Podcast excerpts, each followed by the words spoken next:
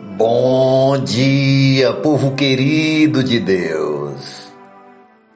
Hoje é dia 10 de julho de 2022, o ano da promessa. A palavra de hoje está no Evangelho de João, capítulo 4, o verso 6, que diz assim: Havia ali o poço de Jacó. Jesus, cansado da viagem, sentou-se à beira do poço. Nosso tema de hoje é o legado de Jacó. Minha querida, meu querido, ao lermos esta passagem bíblica, geralmente pensamos no episódio do encontro de Jesus com a mulher samaritana.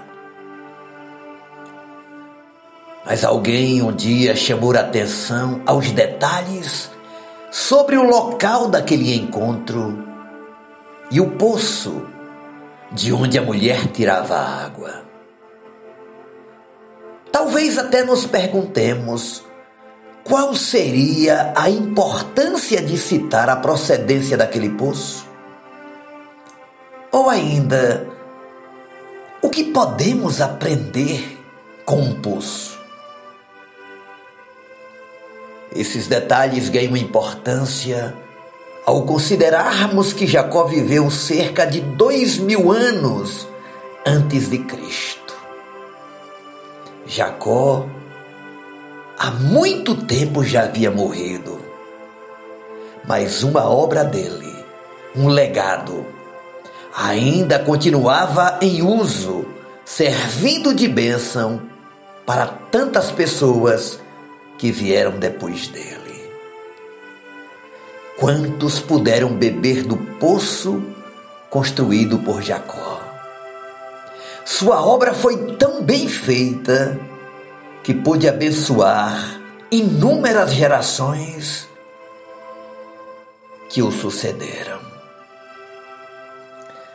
A pergunta que nos cabe nesse domingo é: quanto tempo depois da minha morte as obras das minhas mãos vão perdurar. Ou quem sabe o que estou fazendo está realmente influenciando vidas positivamente? É um verdadeiro desafio em um contexto em que tudo é descartável, inclusive relacionamentos.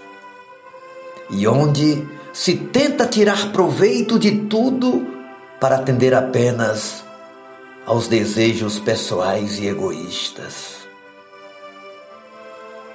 Por quanto tempo você deseja que dure a obra de suas mãos?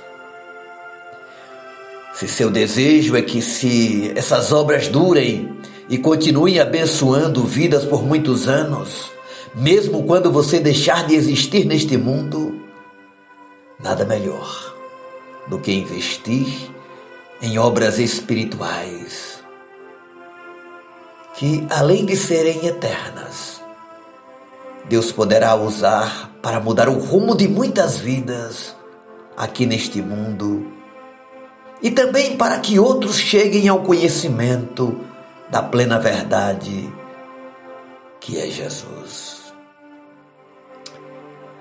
Só Deus pode medir a repercussão daquilo que é construído por cada um de nós no mundo espiritual. Que nossas obras possam servir para pessoas encontrarem Jesus.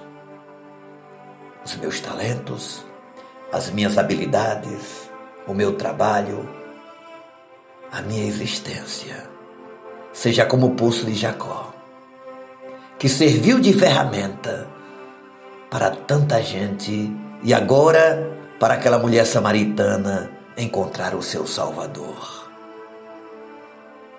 Tudo o que você tiver que fazer, faça com excelência. Dê o seu melhor. Deixe o seu legado.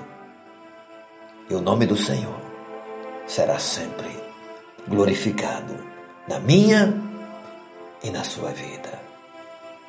Hoje é domingo, é dia de adoração, é dia de você congregar, de ir na sua comunidade, é dia de cuidar de alguém.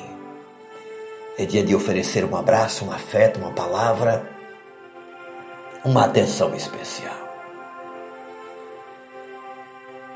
Construir legados para a glória de Deus. Oremos ao Pai. Obrigado, Senhor. Esta passagem tão linda de João. Nós percebemos a beleza do texto na vida daquela mulher samaritana que entregou sua vida a Jesus e teve um momento sublime, singular de transformação do seu ser. Mas o escrito bíblico faz questão de dizer, Senhor, que foi no poço de Jacó. Que poço é esse que dura dois mil anos, que abençoa gerações? Que obra foi esta do meu irmão Jacó, que deu o seu melhor? Aleluia, Senhor. Ensina-me a dar o meu melhor. Ensina-nos a fazermos as coisas com amor, com fidelidade, com dedicação fazendo com que o nosso legado alcance gerações. Pai, em nome de Jesus, que a nossa vida seja marcada por uma existência produtiva e abençoada, não só agora, mas para as futuras gerações. Ensina-me, Senhor, a dar o meu melhor no dia de hoje em nome de Jesus. Amém e amém. Deus te abençoe.